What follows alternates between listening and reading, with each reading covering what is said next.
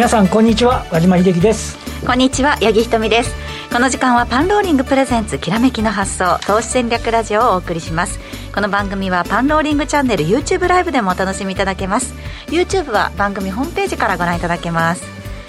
さて今日の番組ゲストはウエストビレッジインベストメントの岩本裕介さんです。よろしくお願いいたします。よろしくお願いいたします。えー、先ほどですねドル円131円35銭まで円安進みましてあのドル円上げすぎて今から買いにくいなど考えている方も 多いとは思うんですけれどもそんな悩みに応えるべく岩本さんが今日は東京時間帯のドル円の傾向バイアスなどから始まりまして、はい、価格帯別出来高を利用して日経225ドル円ユーロドルの現状を分析していきます。本当に盛りだくさんの内容で今日はお送りしていくということなので、ね、はい皆さんお楽しみになさってください。それでは早速番組を進めてまいりましょう。この番組は投資専門出版社として投資戦略フェアを主催するパンローリングの提供でお送りします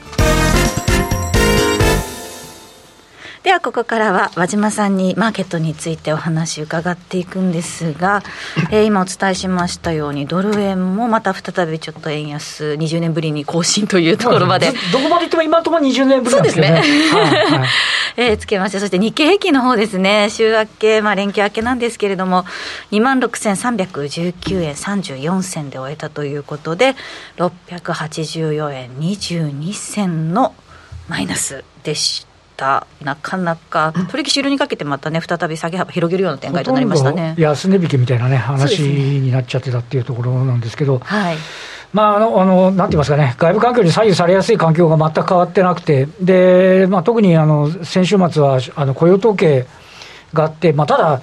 えー、雇用統計自身は非農業部門の雇用者数は42万8000ですから、大体市場予想の40万ぐらいだったり、あとは失業率も想定通りで、賃金の伸びもやや鈍化みたいなところなんですけど、アメリカの方とすると、どうもね、やっぱりあの先々のインフレとか、あのインフレ懸念で金利が上昇していくんだけど、金利が上昇しちゃって、景気故障れんじゃないかみたいな話がね、どうしてもあって、で特にあのナスダック総合株価指数は連日の年初来安値更新。そうですね、まあ、下げ幅もきついですしね。そうなんですよね、でやっぱりね、ちょっとこの、えー、ハイテク PR の高い、まあえー、株式切り回りの低い銘柄が買いにくいような状況になってて、でもその影響を受けやすいんですけど、まあ、ただこれもあの日経平均、今日の寄り付きは302円安なんですよね。はい、で、まあ、それでも CME の値とか下回って、来ていて、まあ、あのその背景としては、先週のあの、えー、連休の谷間の金曜日に185円高だったんですよね。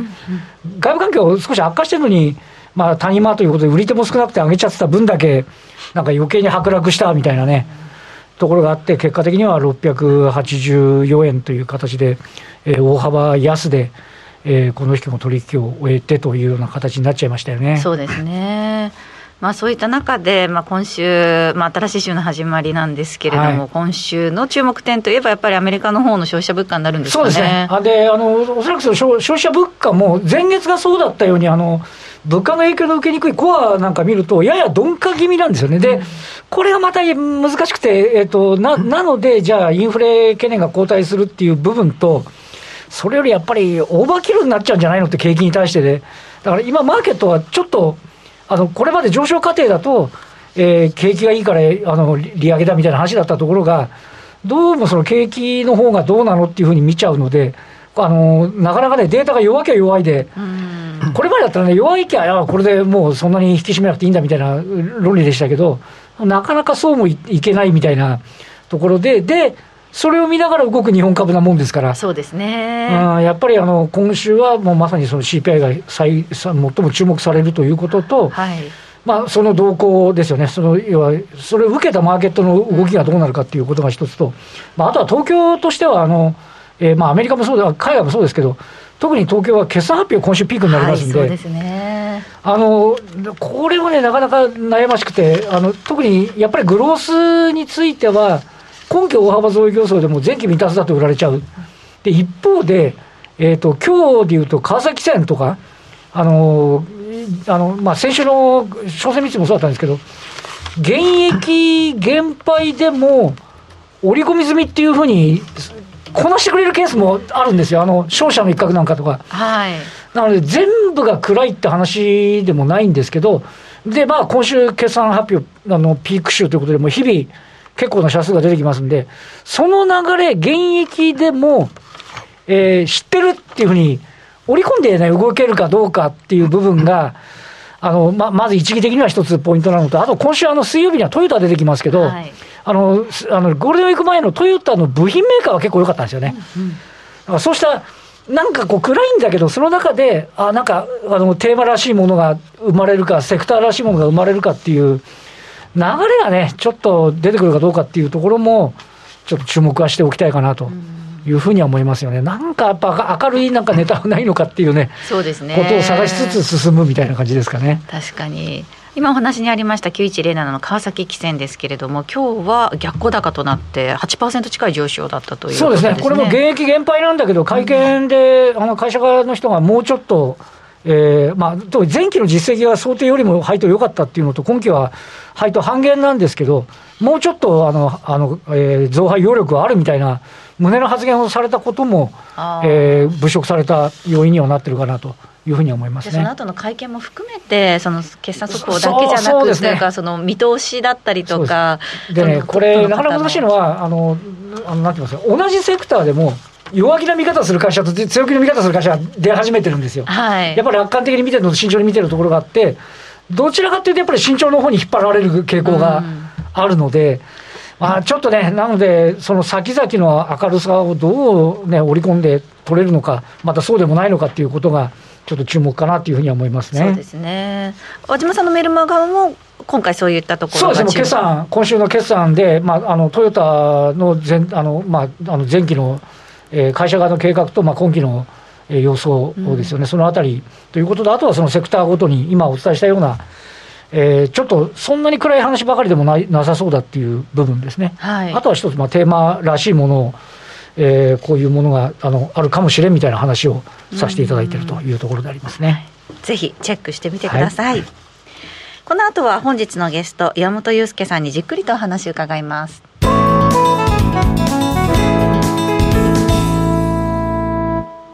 改めまして今日お招きしたゲストはウエストビレッジインベストメントの岩本裕介さんです。よろしくお願いします。よろしくお願いします。よろしくお願いします。えー、冒頭でもお伝えしましたあのーはい、円安が進んでいますけれども、はい、今日はまず東京時間帯のドル円の傾向というところから見ていこうという、ね、そうですね。あのこれはあの私が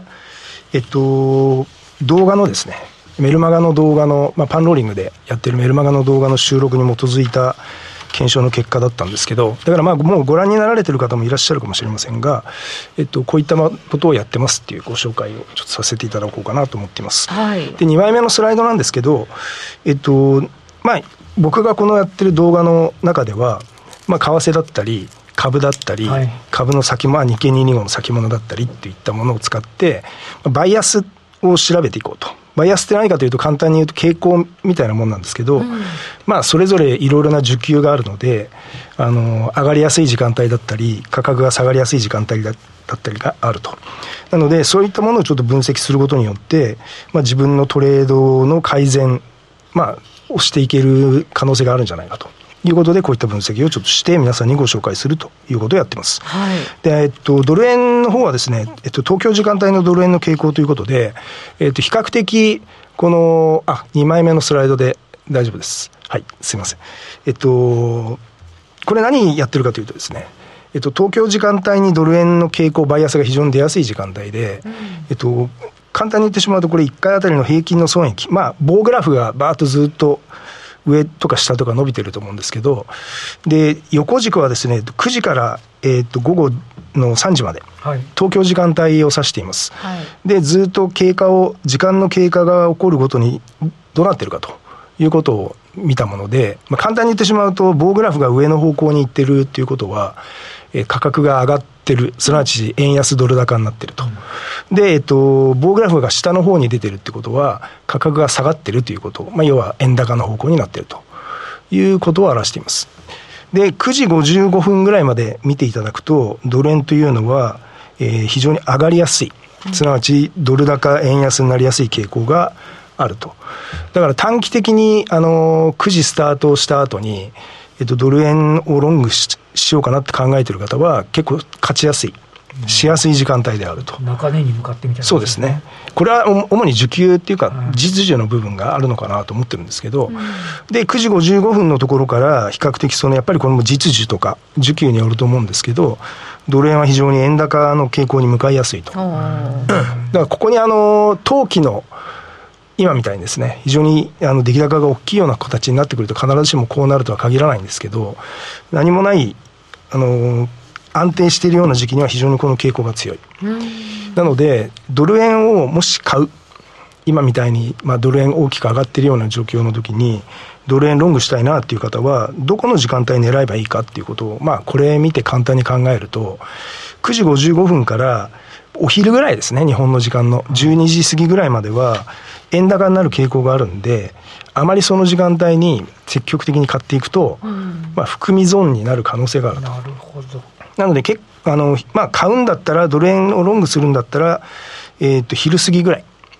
がいいのかなっていう。今日もだから多分、東京の時間帯というのは、レンジで推移してたと思うんですね。で、ロンドン時間帯に今、欧州時間帯の序盤に入ってきて、ブレイク上にしてきてるっていう状況だと思うんで、えー、その要は昼過ぎぐらいのところで、一回上昇を狙って、ロングするっていうのが、バイアス的には優れてるっていうことですね。なので、あまり急いで、えっと、東京時間帯の午前中から積極的にドル円買うのは、あまりバイアス的には望ましくないということを表しています。なるほど。で、3枚目とかですね、えっと、4枚目ですとか、5枚目は、はい、まあ、その傾向に基づいて、えっと、システムを私が簡単なシステムをちょっと作ったという流れがあるんで、うん、まあ、この辺りはさらっとちょっと今日は流そうかなと思っています。はい、またご興味ある方は、えっと、メルマガのその動画のあの見ていただくのでもいいですし、うん、あと資料まあ見ていただいても分かるので後からですねちょっと見ていただければと思っております。バイアスを知るか知らんかじゃ全然違いますね。違いますね、エントリーね何も知らないってなんかみすみすなんか含みが増えちゃう、損が増えちゃうみたいなケースがね、あれありますよね。だから株なんかでも多分、大きく高く始まると、やっぱり前日までの売りが出て、はい、初めはちょっと押したりとかするんで、あまり積極的にあの寄り付きから買っていくのは、高く始まった時は特に望ましくないという傾向がやっぱり出やすいんですよね。だそういったものをちょっと分析したりしています。今話にあった岩本さんの無料のメルマガトレードパターンの傾向分析の購読は番組ホームページからご覧ください。はい。えー、日経225やユーロドル、アメリカ株のインデックス,、インデックス EFT など、それぞれにそうですね、バイアスがあります、ね、が出てくるんですか、はい、7枚目のスライドの方にも、えっと、まだこれ、配信されてないと思うんですけど、はい、えっと、アメリカの株のインデックス、えっと、の ETF、えー、買うか、買おうと考えてらっしゃる方、まだ多いと思うんですけど、えっと、例えば、999とか、SPY とか、あの、ダイヤ、DIA、まあ、あの、ナスダックとか SP500 とか、そうですね、えっと、ニューヨークダウとかの ETF についての検証なんかを今回はちょっと行ってますんで、えー、とぜひですねご覧いただければと思っております。この資料の中で一番ちょっとよくわからないなと思って簡単なシステムを構築っていうところがそれはあの、山本さんがご自身でプログラムとかされてってですか、僕は簡単にプログラムして、はい、検証してます。何でもできるんですね。いや、と思います。本当に。はい。ということで、えー、こういった情報満載の山本さんの無料メルマガトレードパターンの傾向分析の購読は YouTube の概要欄または番組ホームページからご登録ください。よろしくお願いします。はい、ではえー、続いての話に移っていきたいと思うんですが、はい、今日盛りだくさんですからね。ねはい、これはあの毎月この番組でもやらせていただいている、はい、えー、と8枚目のスライドですね。えー、と価格帯別出来高というものを使って、えー、と日経225ですとか、あとドル円ですとか、あとはユーロドルをちょっとやらせていただいたりしてますけれども、また同じことをやろうかなと思っております。で、あのー、先月までは、えっと、価格帯別出来高っていうものがどういうものなのかっていう話を、あの、基本編という形で一応ご紹介してきたんですけど、はい、多分、あの、初めての方もいらっしゃると思うんですが、ご理解いただいている方も多いと思うので、一応省略したいと思います。まあ、8枚目のスライド簡単に見ると、えー、価格帯別出来高。えー、文章書いてありますが、いくらの価格で何枚の出来高があったかを分析して、まあ、サポートだったりレジスタンスとして使いましょうと。で、あの、1日の価格帯別出来高という形で下の方に青字で書いたんですが、これあの、ちょっと私が言い忘れることもあるんで、えっと、これは別に1か月でもいいですし、はい、1週間でもいいですし、あるいはもっと短い、あの、60分足とか15分足とかでも当然できるということになります。では、9枚目のスライドいきたいと思うんですけど、えっと、まあ、皆さんにご理解していただくために、ちょっと簡単にですね、基本の、まあ、先月とかでも簡単にやったんですけど、やろうかなと思いまして、基本の整理だけちょっとさせていただきます。で、えっと、基本用語。これも何回か説明してるんですが、はい、えっと、POC、ポイントオブコントロール。え価格帯別出来高の中で一番出来高が多かった価格のことを指しています。が、バリューエリア。えー、POC 周辺の出来高が多かった領域。まあ70%って書いてありますが、一応そのトータルの出来高の中の70%分、POC を中心としてやっぱり出来高が大きい領域を指しています。うん、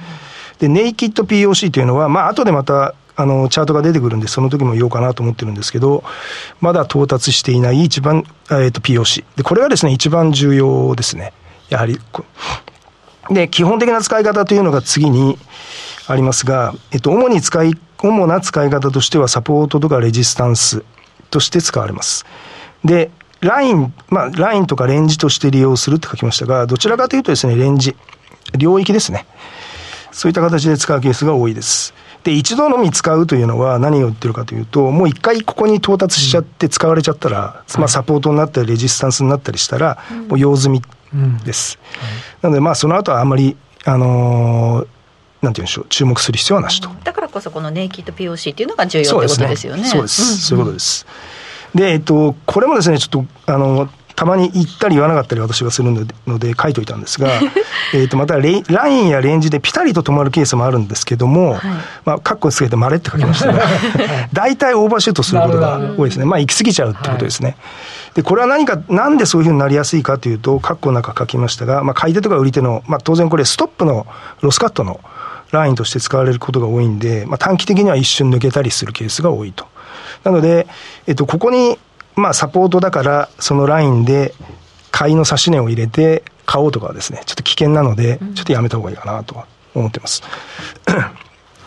で、えっと、あとはですね、ちょっと、あのー、私が今回使っている資料の簡単な説明をしようと思うんですけども、資料で紹介している価格帯別出来高は、えっと、1週間ごとにしています。はい、で、これはなんでそうしてるかと言いますと、えっと、多分チャートでこれを見てらっしゃる方って少ないので、自分のチャートで。うん、なので皆さんに、あの、使っていただくためには、もう少し長めの足をちょっと見て、えっと、おおむね数日から数週間の利用を、ちょっと、あの、まあ、利用できるかなっていう感覚的なものがあるので、それを目的とするために一応1週間ごとの価格帯別出来高を示しています。あとあの書かなかったんですが、えっと、日経225はですね、30分足にしています。はいで、ドル円とかユーロドルといった FX は、えっと、60分足にしています。まあ、これはあまりそんな目的、なんでって言われた、あの、理由もないんですけど、まあ、あの、数日間のチャート見やすいということで、えっと、225は30分足、それから FX は60分足という形にさせていただいております。あと一番最後にですね、えっと、まあこれ質問ちょっといただいたんですけど、あのこれどうやって見れるのっていう話なんですけど、ね、かっこいいですよね、あれね。はいはい、ですね。マルチチャートというですね、ちょっとあのお高いソフトなんですけど、まあ10万超えぐらいのところで出してるソフトまあアメリカンソフトなんですよ。なのでちょっと持ってらっしゃる方なかなか少ないっていう現実はあるんですけど、えっと、一応パンローリングさんが代理店やってるんで、もしですね、なるほど。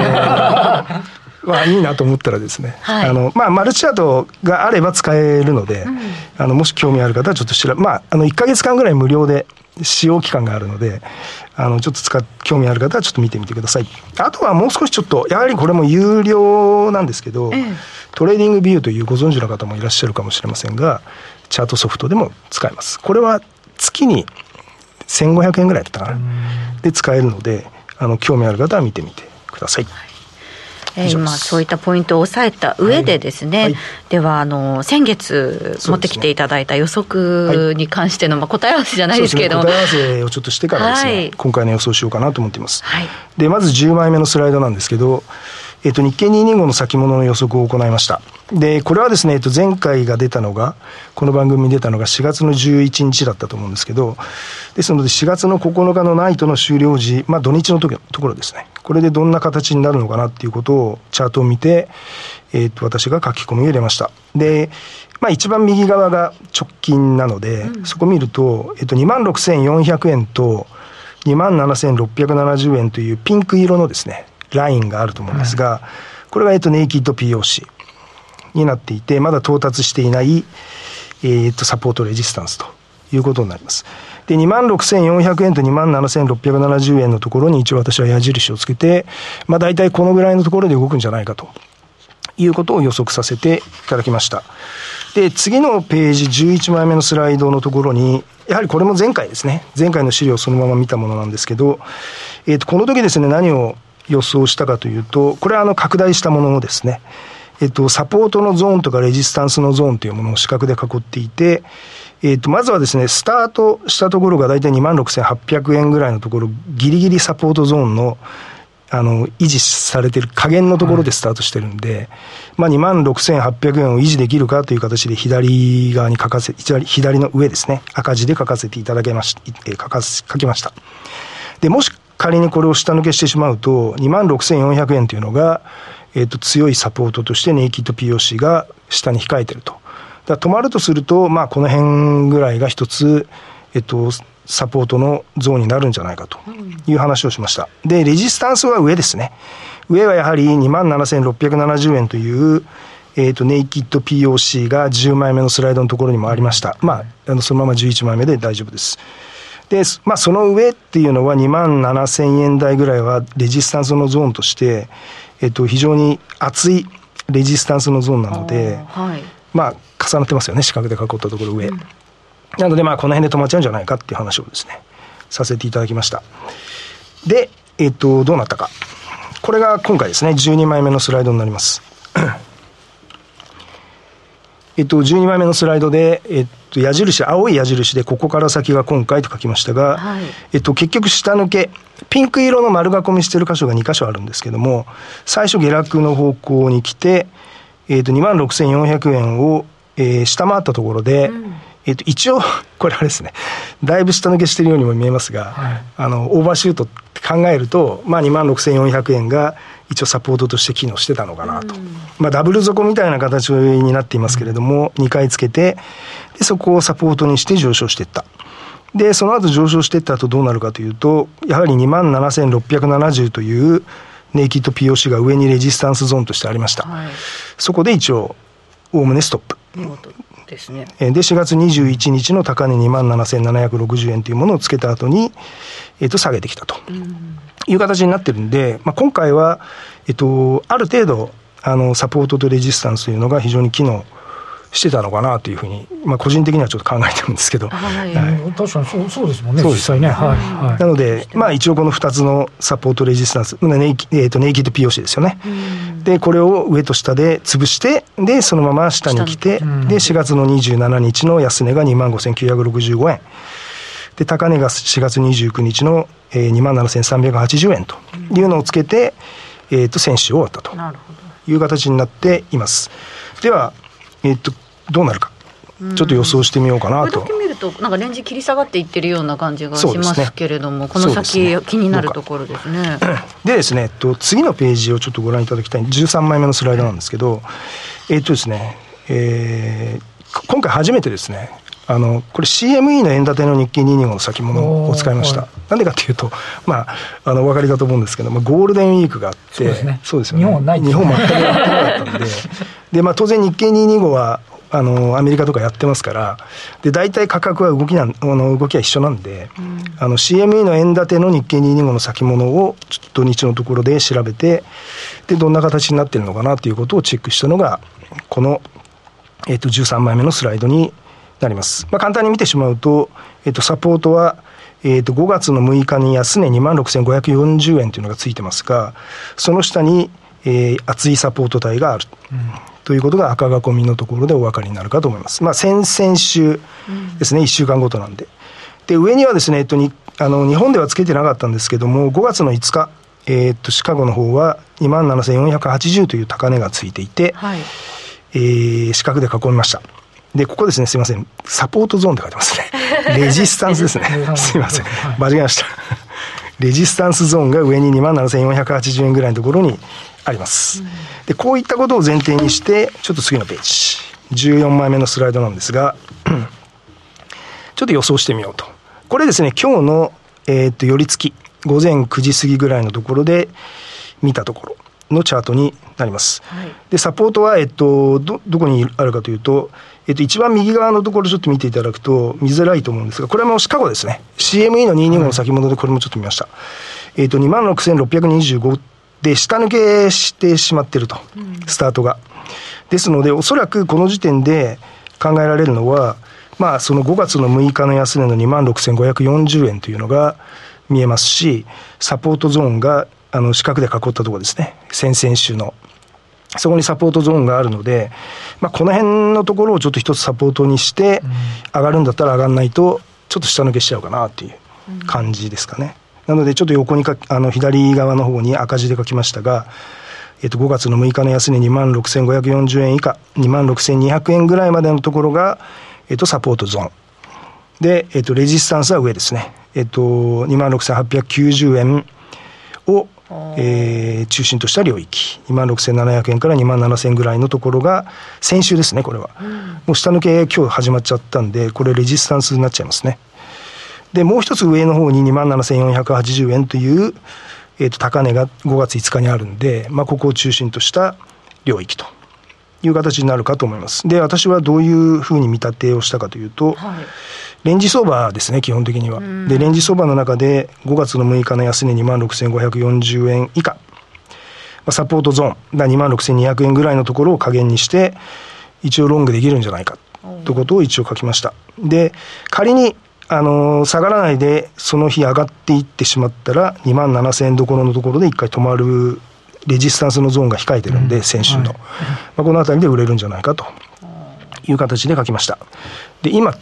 あれですよね。かなり 下来てますよね。2万6300円ぐらいのそのサポートゾーンの中入ってるんですよね、今。あ本当ですね。えー、だからここでもみ合いをして、ナイトセッションとかで上げてってくれると、一回ロングできるかなっていう感じはしますよね。ただ、あの上に2万6890円を中心としたレジスタンスが控えてるんで、はい、